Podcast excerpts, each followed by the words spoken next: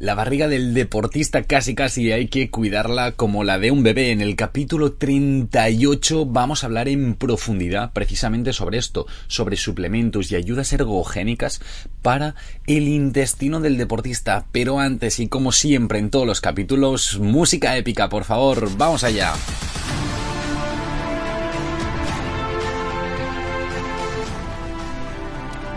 Buenas Nutrix, buenas deportista, ¿cómo vamos? Espero que súper, súper bien. Estás escuchando Dos Cafés para Deportistas, el podcast de Javier Oiz, este podcast en el que hablamos de nutrición deportiva, estrategias para mejorar el rendimiento, dar un paso más allá y estar a tope en tus entrenos, competiciones, dándolo todo. Y me alegro que estés aquí, capítulo 38.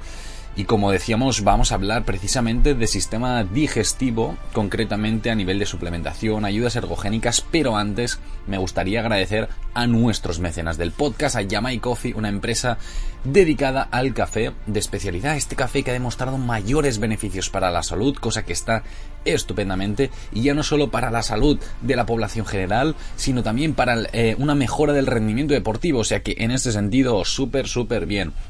Luego tenemos a, Crown Sports Nutrition. Perdonad que se me va la cabeza aquí. Tenemos a Crown Sports Nutrition, una empresa que está enfocada en la nutrición del deportista con suplementos, complementos alimenticios, muchos de ellos con el sello Informe Sport, este sello que nos avala que son productos libres de sustancias dopantes, lo que es importantísimo para el deportista. Así que nada, dos marcas muy muy tops y vamos a charlar un ratito. No sé si tienes tu café preparado. Yo por aquí tengo el mío. Aquí estamos en la mañaniga con un buen café. Y vamos a empezar este capítulo 38 de Dos cafés para deportistas. Sorbito y empezamos. Vamos allá.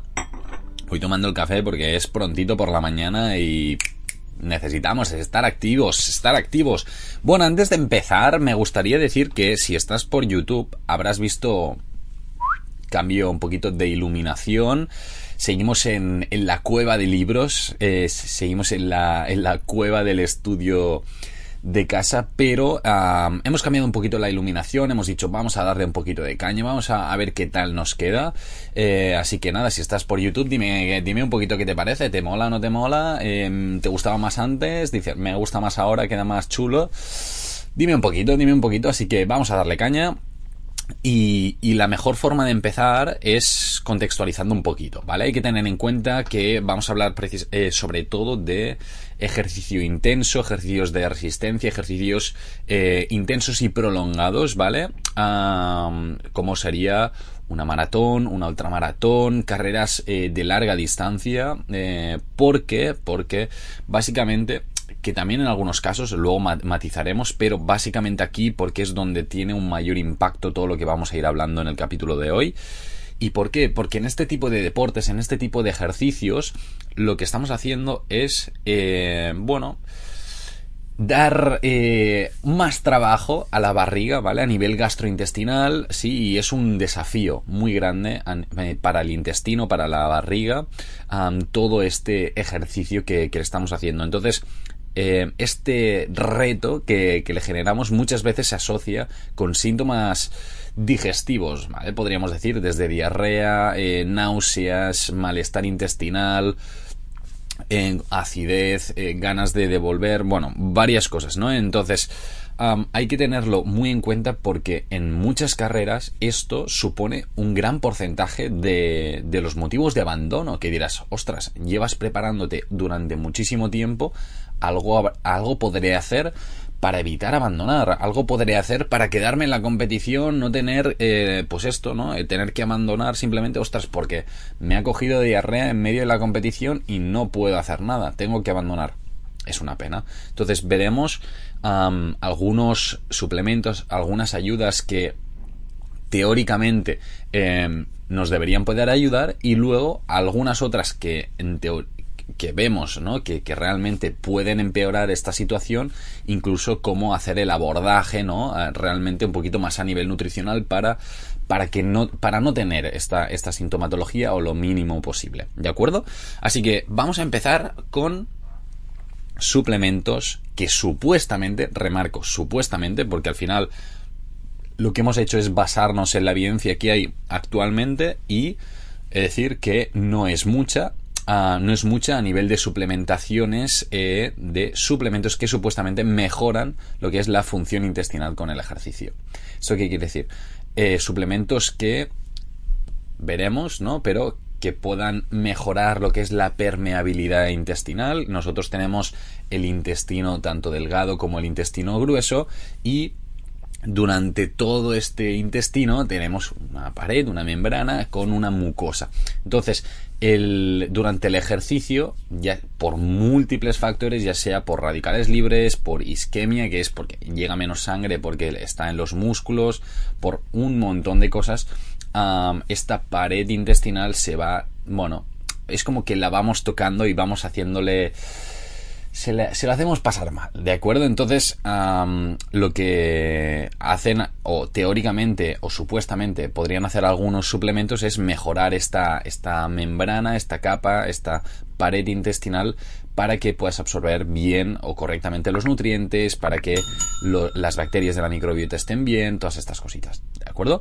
Y luego veremos si hay algún tipo de suplementación que puede hacer que no tengas tanta sintomatología a nivel gastrointestinal directamente. ¿De acuerdo?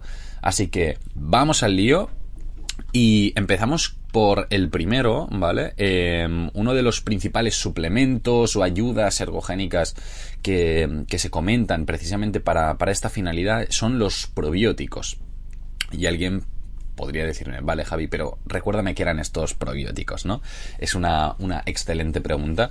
Los probióticos, básicamente, para, que te hagas una idea, eh, son eh, bacterias, microorganismos que tú ingieres vivos, ¿vale? Para que se vayan a la microbiota del, intestino grueso. Básicamente hay que recordar que en el intestino grueso nosotros tenemos, pues dentro del intestino, realmente en el lumen intestinal que se dice, por donde pasarían eh, los restos de alimentos, tenemos muchos microorganismos, muchas bacterias, sobre todo, eh, miles y miles y miles y miles de bacterias, en muchos casos positivas, en muchos casos, eh, bueno, en muchos casos no, que son muy importantes porque a nivel eh, de inmunidad, a nivel de protección, a nivel de decir, aquí no pases nada, a nivel de producción energética y utilización em, de nutrientes, o sea, para muchas cosas son muy importantes. Un día ya dedicaremos un capítulo exclusivo a hablar de la microbiota porque podríamos estar horas hablando porque es una pasada, pero los probióticos lo que son son precisamente estas bacterias que nos tomamos vivas y que van a la barriga con la finalidad generalmente de que se queden allí y realicen, eh, bueno, eh, entre otras cosas, pues eh, el bien para nosotros, ¿vale? que nos ayuden a mejorar en algún aspecto. ¿Por qué? Eh, bueno, antes de nada, hay alguien podría decir, vale, alimentos en los que tengamos probióticos, pues por ejemplo el yogur, el kéfir, eh, los fermentados, como podría ser un chucrut, eh, por ejemplo, pues tienen tienen estos probióticos directamente.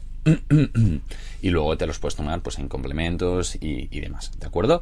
Entonces, los mecanismos propuestos por los que los probióticos podrían ayudar a modular, perdonad, tengo aquí como un algo, ¿de acuerdo? No es COVID, por suerte, te estoy contento, pero eh, tenemos ahí un, malestar aquí.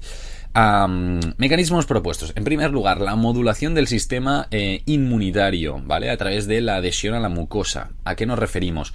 Estas bacterias que nosotros tenemos en la mucosa intestinal, si son bacterias buenas, bacterias que nos interesan, como ya han ocupado la mucosa, evitan que bacterias que no nos interesan y microorganismos que no nos interesan se adhieran a esta mucosa y por lo tanto que nos generen patología. Por lo tanto, ah, por lo tanto, por lo tanto, por lo tanto, esto es una protección a nivel de eh, inmunidad. Además de que también generan eh, bueno, evitan directamente la producción de sustancias proinflamatorias en algunos casos, algunas bacterias buenas y microorganismos buenos. ¿eh? En segundo lugar, estabilización de la función de barrera intestinal, también un poquito relacionado en, este sentido, mejora de la absorción de nutrientes, ¿vale? Y la producción de ácidos grasos de cadena corta. ¿Esto a qué se refiere? Básicamente, cuando nosotros comemos, mucha cantidad, por ejemplo, de la fibra que tomamos, que dirás, ostras, pero la fibra en teoría es buena, dicen que es buena, tal, tal, tal. Sí, entre otras cosas, la fibra lo que hace es ser este prebiótico que es la comida de los bichos, que digo yo para explicarlo de forma súper fácil. Y entonces, em, ¿qué hacen estos, estas bacterias? Lo que hacen es ir comiendo esta fibra, entre otras cosas, y eh, generar energía cuando estas están loquísimas, ¿vale? Y están como en desorden gastrointestinal, tenemos ahí una alteración de ahora las buenas, ahora las malas, ahora no sé qué, ahora no sé qué. ¿Qué pasa? Que se nos hincha la barriga porque de golpe empiezan a comer mucho o les estamos dando mucha más cantidad de fibra de la que están acostumbrados o mucha más cantidad de azúcares de la que están acostumbrados. Se vuelve loquísimo, se nos hincha la barriga, tenemos problemas, bla, bla, bla, bla, bla diarreas, eh, cositas, ¿vale? Entonces, Además, eh, estas bacterias lo, lo, que hacen, aquí nos pone, ¿no? Producción de ácidos grasos de cadena corta, y esto es así. Este, estos ácidos grasos se producen debido a la utilización de, eh, de, estos alimentos que nosotros ya no utilizaríamos, pero estos microorganismos sí que los utilizan para sobrevivir ellos, y uno de los materiales o una de las sustancias de desecho para ellos son estos aminoácidos, hay aminoácidos, ácidos grasos de, cadena corta que nosotros utilizamos como fuente energética, eh, sobre todo también para las, para las células de, del, sistema digestivo, pero también para, otras, y la verdad es que son súper, súper top. ¿Vale? Es un poquito follón, ya veréis que el, capítulo de hoy también es un poquito más técnico. Intento, em, como estáis pudiendo ver, explicarlo de la forma más sencilla posible, pero hay algunas cosas que es un poquito complicado de, de, explicar y, y nada, o sea, para, sobre todo para hacerlo sencillo, ¿vale? esos son los mecanismos propuestos. Si vamos un poquito a lo que es el nivel de evidencia, podríamos decir, no, ostras, vale, pero realmente existen estudios que, que, que demuestren que estos probióticos Em, mejoran este rendimiento deportivo por esta reducción de la sintomatología o de la permeabilidad? Bueno, existen algunos, pero la evidencia es muy muy baja todavía. falta, falta muchas cosas, falta determinar exactamente cepas concretas porque al final no todas las bacterias son iguales, precisamente lo decíamos, entonces falta analizar exactamente cuáles son las que nos aportan mayores beneficios, saber exactamente en qué cantidades, cuánto tiempo hay que tomarlas, porque las dosis suelen ser de como mínimo entre dos y cuatro semanas. Entonces, bueno, eh, falta, faltan muchísimas cosas para, para determinar. Aún así, a nivel de permeabilidad, sí que parece que hay una ligera mejora en este sentido. Y, y podría ayudar sobre todo a pues esto, ¿no? Absorción de nutrientes, utilización de, de nutrientes y demás. Entonces, en este sentido, podría ser positivo. Y a nivel de cepas, eh, lo más investigado sobre todo es Bifidobacterium y, Lactobacillus. Así que, nada, ahí lo tenemos para, también para que lo sepáis por, por pura curiosidad, ¿de acuerdo? Así que, ah, vamos al siguiente. Y, este es un, un suple que yo creo que es interesante. Digo que creo que es interesante por dos cosas. Primero, porque mucha gente me ha pedido que hable de la glutamina. Y vamos a hablar de la glutamina, porque uno de los de las finalidades, uno de los motivos por lo que la glutamina podría, podría ser un suplemento interesante en el deporte es precisamente en casos como este. Em, para quien no lo sepa, eh, la glutamina es el aminoácido más abundante del plasma directamente. Y uno de los motivos o los mecanismos realmente propuestos de decir, ostras, ¿por qué debe estar funcionando la glutamina en este sentido? Pues bueno, básicamente en situaciones que conducen a, pues esto, ¿no? Una gran utilización de, glutamina, como serían, pues un trauma, enfermedades, ejercicio extremo, ¿vale?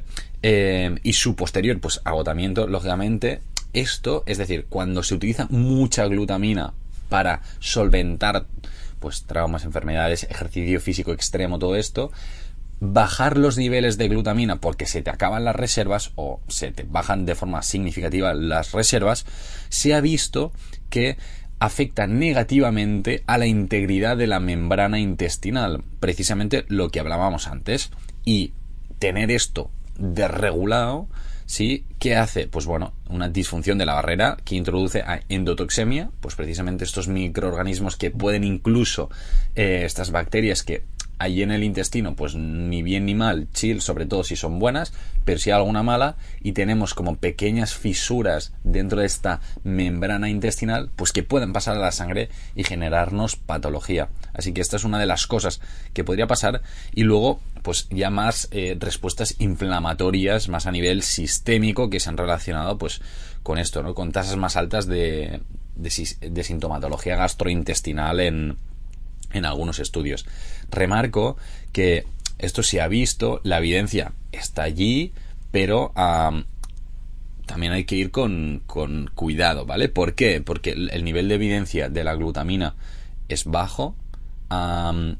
varios estudios se han hecho comparando glutamina respecto a consumo solo de agua en competición y, y cuando se han comparado con bebidas que tienen carbohidratos, los efectos parecen no ser suficientemente significativos y, se sigue, ¿no? Con esta, eh, bueno, con esta sintomatología en este sentido. Entonces, bueno, sí que es cierto que la suplementación puntual parece no ser tan efectiva, es decir, ah, vale, me tomo glutamina ahora directamente en, en, una carrera y punto. Bueno, quizás sería más interesante el poderlo tomar, quizá también en carrera, pero unos días antes también y unos días después para ir asegurándote que tienes la membrana ya bien, que, que la estás mimando, que tal, que la estás cuidando y de esta forma intentar reducir esta sintomatología a nivel gastrointestinal, sobre todo más a nivel de la barrera, ¿vale?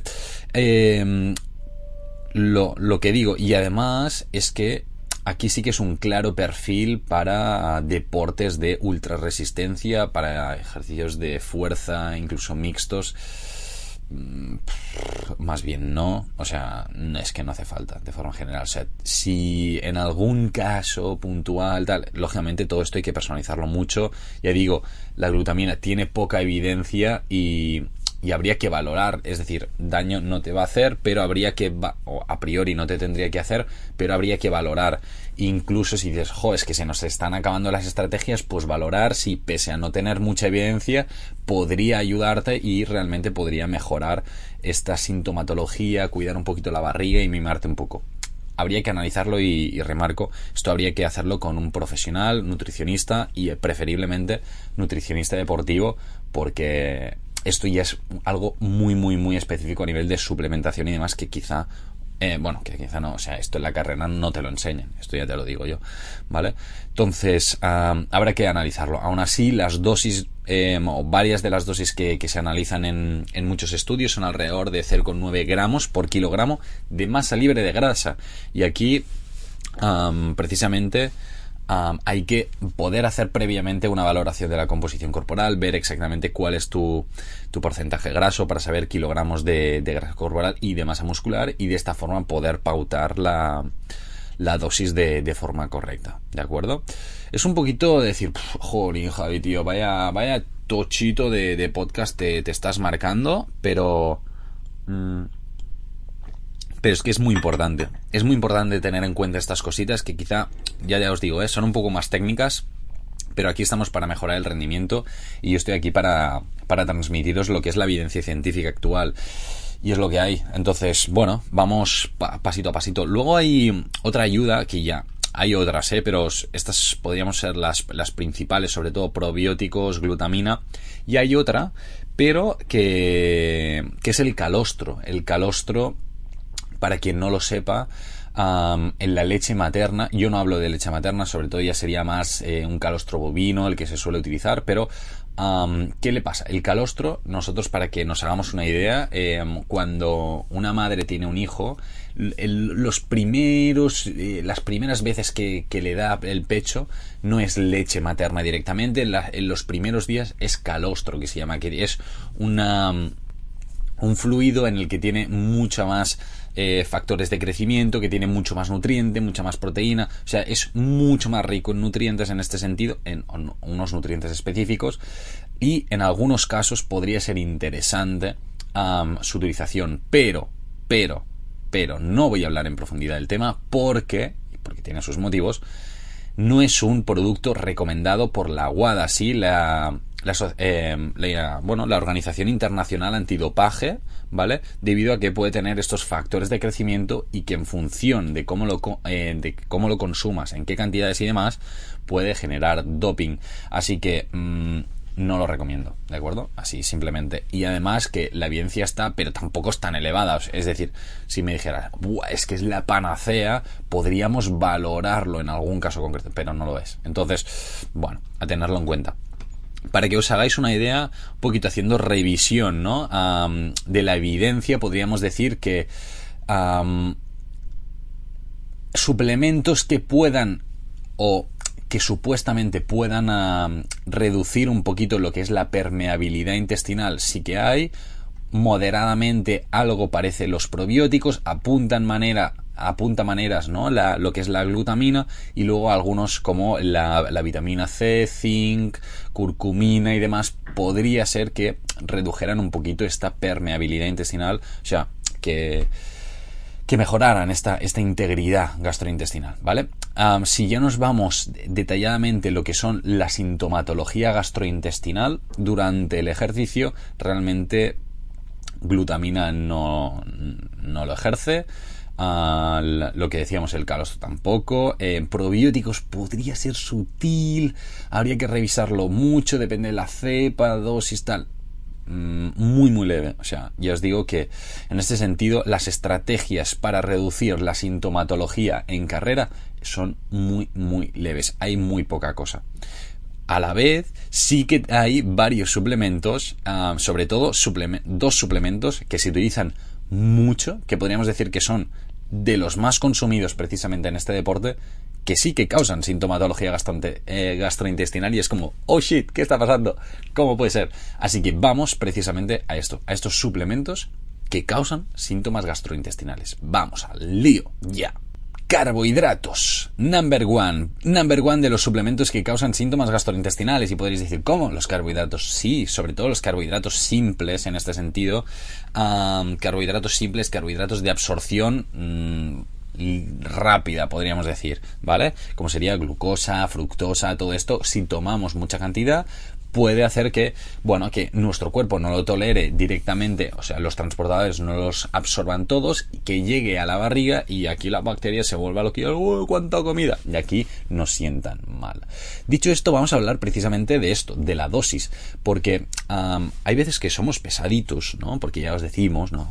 y un capítulos anteriores ya he comentado, nada, es broma que en función del tiempo y de en el tiempo en el que es, perdonad, que le he chapado al micro, el tiempo en el que estás haciendo el ejercicio vas a necesitar más o menos carbohidratos. Si estamos alrededor de una hora, prácticamente no te va a hacer falta nada. Hora, hora y media podríamos valorar em, incluso unos 30 gramos de carbohidratos a la hora. ¿sí? Es poquita cosa. Para que te hagas una idea, muchos de los geles deportivos son de unos 30 gramos, ¿vale? Para que, o sea, para que te hagas una idea. Entonces sería como un gel en esta hora y media de intensidad muy heavy, ¿vale? Hora y media, casi dos horas.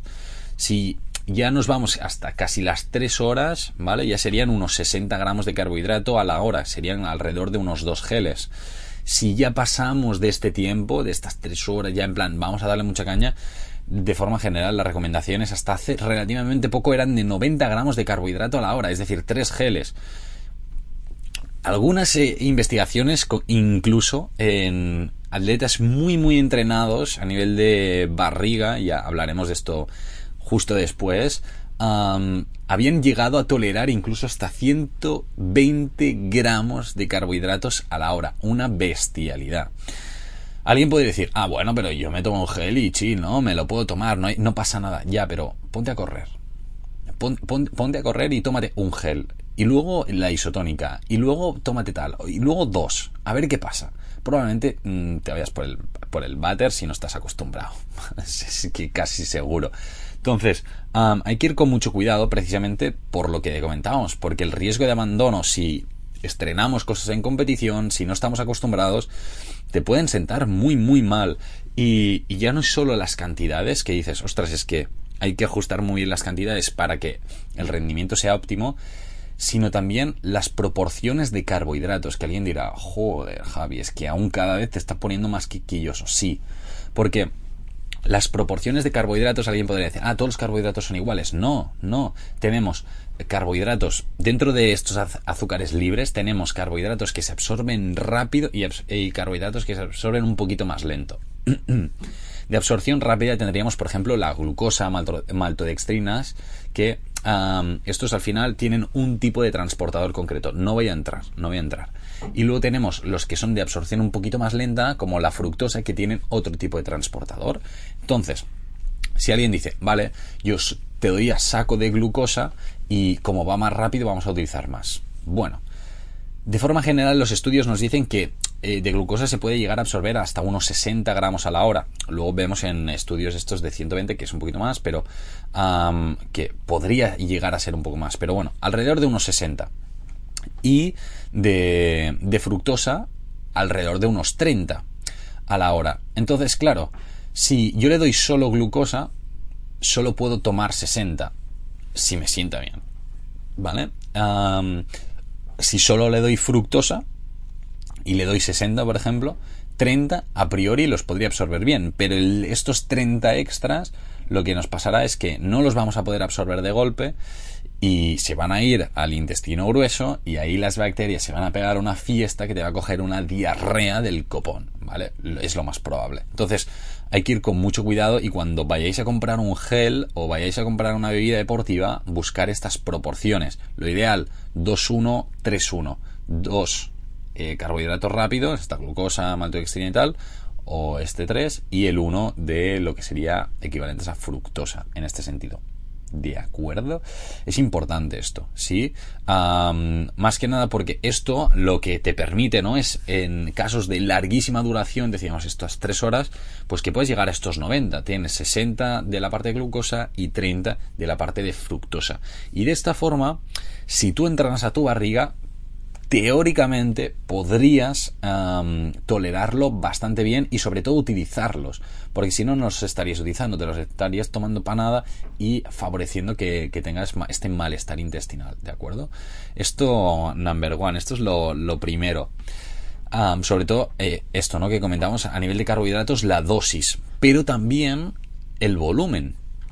El volumen de cuánto te ocupa en la barriga cuanto más rato tenemos comida o sustancia, vamos a decir, dentro del sistema digestivo o del estómago y demás, mayor probabilidad de tener malestar intestinal.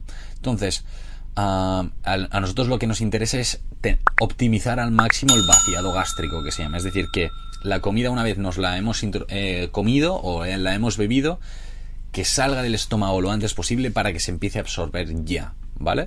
Entonces, Aquí hay algunas cosas que hay que tener en cuenta. Por ejemplo, en, a nivel de líquidos, pues tomas de unos 120 litros, 125 litros, es bastante optimizado como para que sea un buen vaciado gástrico. Si tomas mucho, va a ir mucho más lento. Si tomas muy, muy poco, quizá incluso el cuerpo diga, ah, bueno, como es muy poco, pues nada, ya se irá haciendo, ¿no? Entonces también hay que ir jugando con los volúmenes, no decir, vale, va, pues tomamos más o menos. Y es algo que hay que ir entrenando. Ya os digo que ahora hablaremos precisamente de cómo entrenamos un poquito esta, esta barriga. ¿De acuerdo? Molto bene, pues vamos a la cafeína, tetes, que sería el segundo, em, sería el segundo suplemento, el segundo, eh, sí, el segundo suplemento ayuda que puede generar malestar intestinal. Cafecito, sí, cafeína. Mm. Yo como ahora no voy a hacer deporte, porque estoy grabando un podcast, me puedo tomar un cafetito y estamos a tope, ¿de acuerdo? Así que ahí está. no sé, si tú te estás tomando tu cafetito, ¿dónde te lo estás tomando? Dímelo, cuéntamelo, cuéntamelo. Muy bien, vamos a hablar de la cafeína. de la cafeína ya hicimos un podcast exclusivo hablando y precisamente eh, uno de los puntos del final comenté, pero no todo es bueno de la cafeína porque realmente es un suplemento que ha demostrado de forma repetidísima que, puede mejorar el rendimiento, pero, pero, pero, pero no todo es tan bonito y sí es cierto que puede favorecer pues estos eh, síntomas gastrointestinales, puede generar pues ya sean calambres, ganas de ir al lavabo, ganas de diarrea, o sea, de muchas cosas, ¿vale? En función de la tolerancia individual. Hay que, hay que vigilar mucho. Aquí, a nivel de cafeína, mmm, podríamos marcar como algunos puntos clave. En primer lugar, evitar dosis altas, eso sería unos 5 miligramos por kilogramo de peso, ¿vale? en el, en el capítulo de cafeína ya hablé de dosis óptimas. Esto sería como altas dosis, pero dosis óptimas son menores, ¿vale? Que en teoría si las jugamos bien podríamos evitar un poquito esta, esta sintomatología. Esto es el punto uno. Pero el punto dos maneja un poquito de factores que te eleven un poquito también más la exacerbantes, podríamos decir, ¿no? Que, que nos agitan un poco como un estrés más a nivel psicológico, que es algo complicado también de manejar, ¿eh? Pero todo lo que podamos apaciguar un poquito la cabeza, esto nos va a ir bien, la ansiedad, sí, reducir también otros estimulantes, nos va a ir muy bien para no em, elevar de forma excesiva los niveles de, de cortisol, en este sentido, ¿no? Que se, se activa el cuerpo, pero no quiero activarlo lo demasiado para no activar cortisoles y, y demás, ¿vale? Tercer punto, ir probando.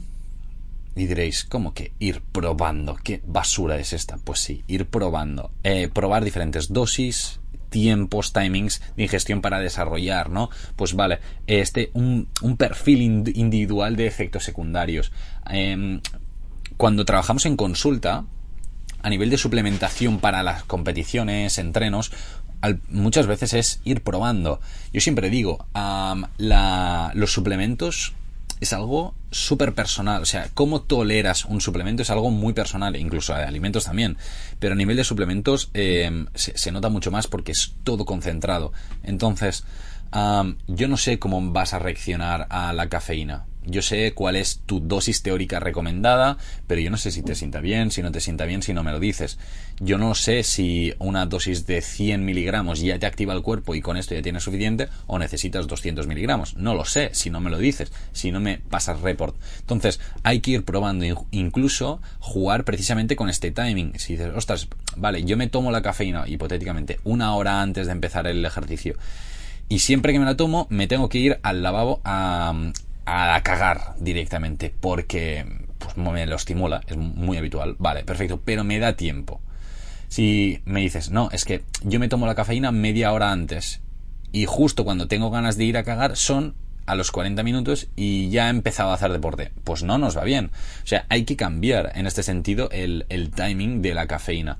El pico va a ser prácticamente igual en el mismo momento. Quizá te llega un poquito antes, un poquito después, pero eh, está muy ahí, muy ahí. Entonces hay que ajustar muy bien este timing nutricional de, de, este tipo de suplementación que puede generarte malestar intestinal. En el caso de la cafeína es clave, ¿no? Pero también en el de carbohidratos. No puedes eh, tomar estos cargos en cualquier momento de la carrera porque te pueden sentar fatal. Entonces hay que, hay que ir jugando en todo esto y hay que ir probando sobre todo lo que te sienta mejor. Porque a nivel teórico puede haber unas recomendaciones pero luego que a ti pues no te vayan bien. Y entonces hay que personalizar muchísimo de acuerdo ahora hablaremos de, entrenar. Sí que ya sé que estoy diciendo ya hablaremos ya hablaremos pero es que os veo ahí con ganas os, intuyo con ganas detrás de, del móvil y, y nada es que ya es que ya os veo. Vale vamos al último que aquí voy a ser bastante escueto porque tampoco hace falta entrar mucho y es el bicarbonato de sodio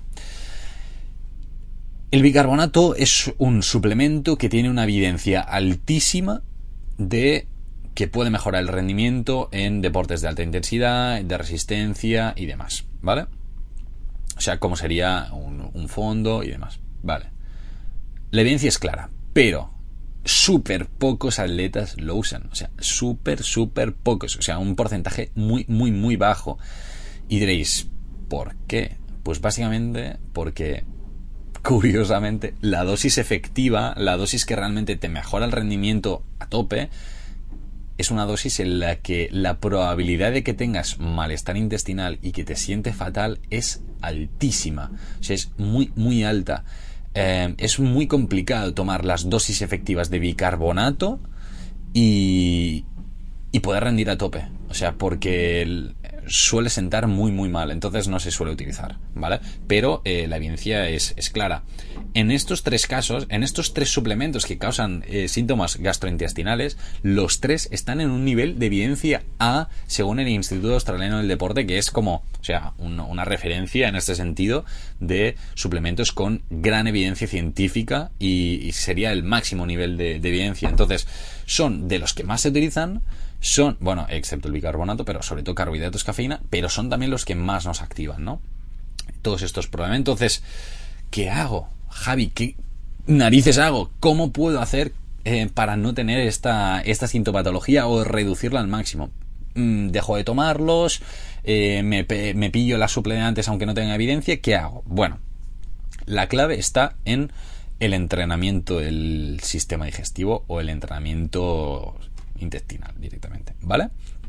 Y dirás, ¿en serio vas a entrenar la barriga? Y yo te diré, sí.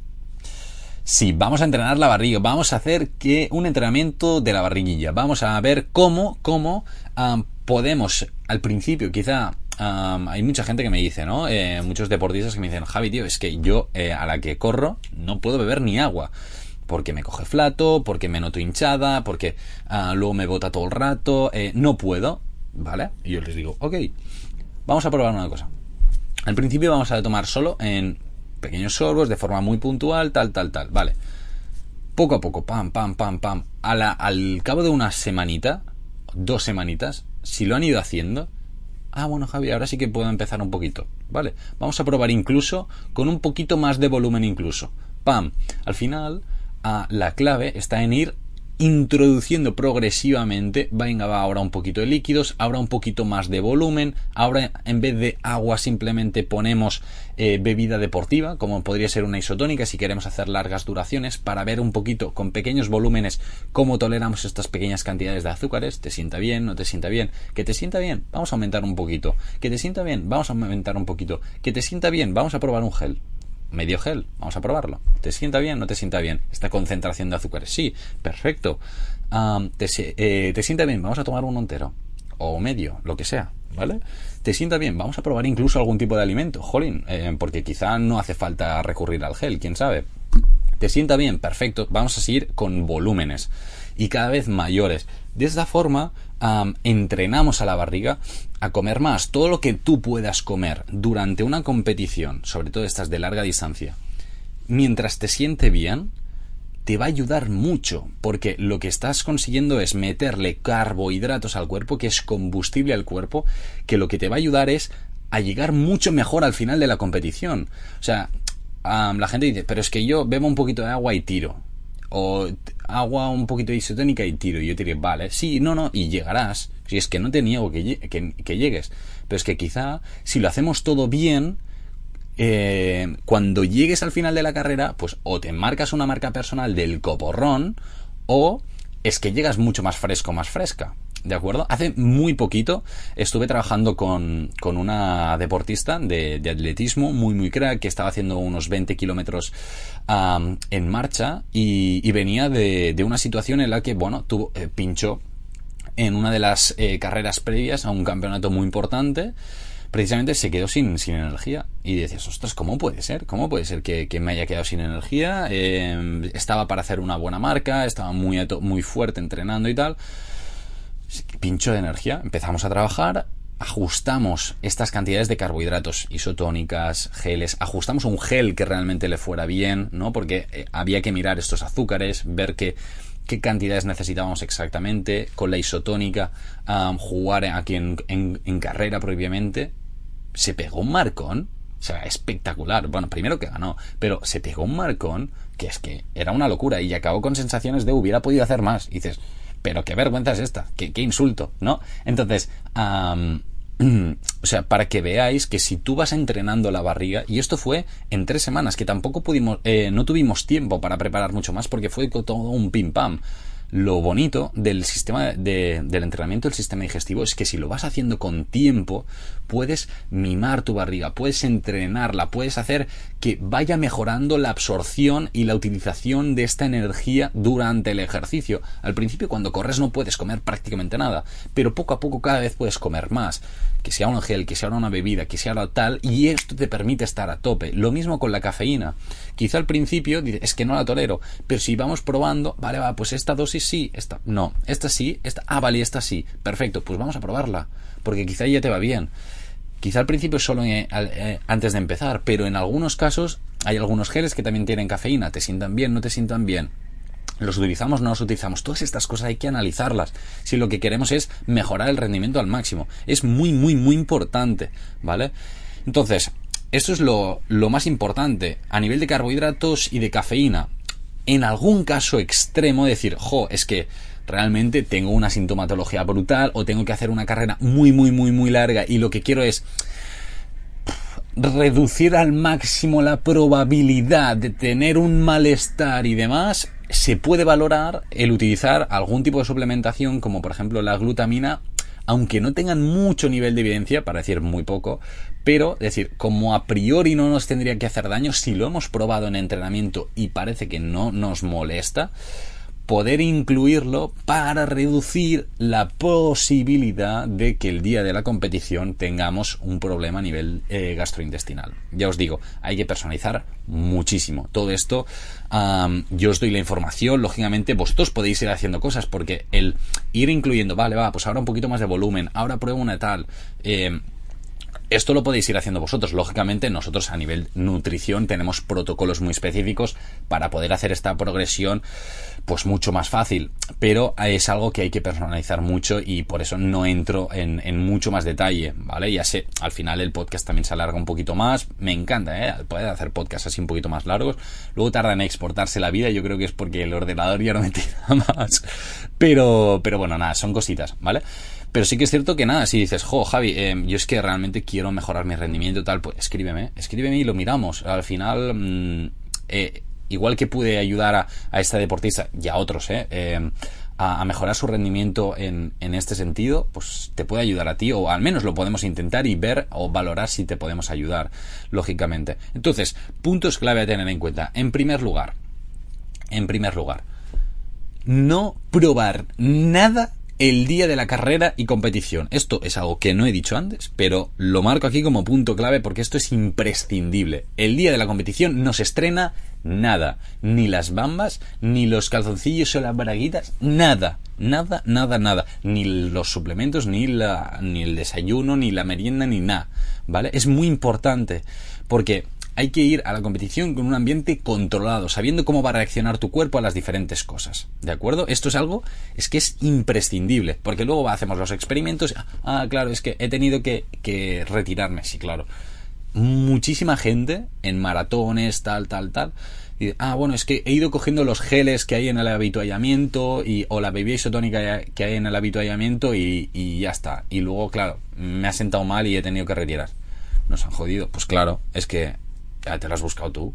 Claro, te lo has buscado. Bueno, pero esto no se lo puedes decir, pero bueno, a vosotros sí. Ya está. Punto 1. Punto 2. Entrenar el sistema digestivo progresivamente es la clave para tener cada vez menos eh, malestar ¿vale? a nivel gastrointestinal. Sobre todo el ir entrenando poquito a poco eh, y el ir haciendo. ¿De acuerdo? Hoy en vez de tres os pongo dos puntos claves. Es que tampoco hace falta mucho más. Sí, no estrenar, ir entrenando progresivamente sistema digestivo. Dicho esto, lo dicho, si necesitas ayuda, si quieres decir, Javi, tío, que yo quiero mejorar más, quiero estar a tope, puedes escribirme, ¿vale? En eh, ya sea por mail jnutrix.gmail.com o directamente te vas a la página web jnutrix.com, ahí puedes pedir cita, puedes reservar una llamada gratuita conmigo, me explicas tu caso, te explico exactamente cómo te podemos ayudar, si es que te podemos ayudar, que esto yo te lo voy a decir, voy a ser totalmente sincero, y, y le empezamos a dar caña aquí, además, estamos aquí, aquí fuera, yo creo que sí que se oye. Están haciendo obras y me están destrozando el, el sonidito. Pero nada, eh, cualquier cosa, cualquier tema que me quieras sugerir, cualquier pregunta que tengas, me la puedes hacer también por Instagram, Nutrix y vamos charlando, vamos comentando, claro que sí, es que esto es muy chulo, es muy chulo. Nos vemos el próximo jueves en un nuevo capítulo del podcast Dos Cafés para Deportistas. Que vaya súper bien la semana, un saludo enorme y recuerda, tu rendimiento está en tus manos. Un saludo.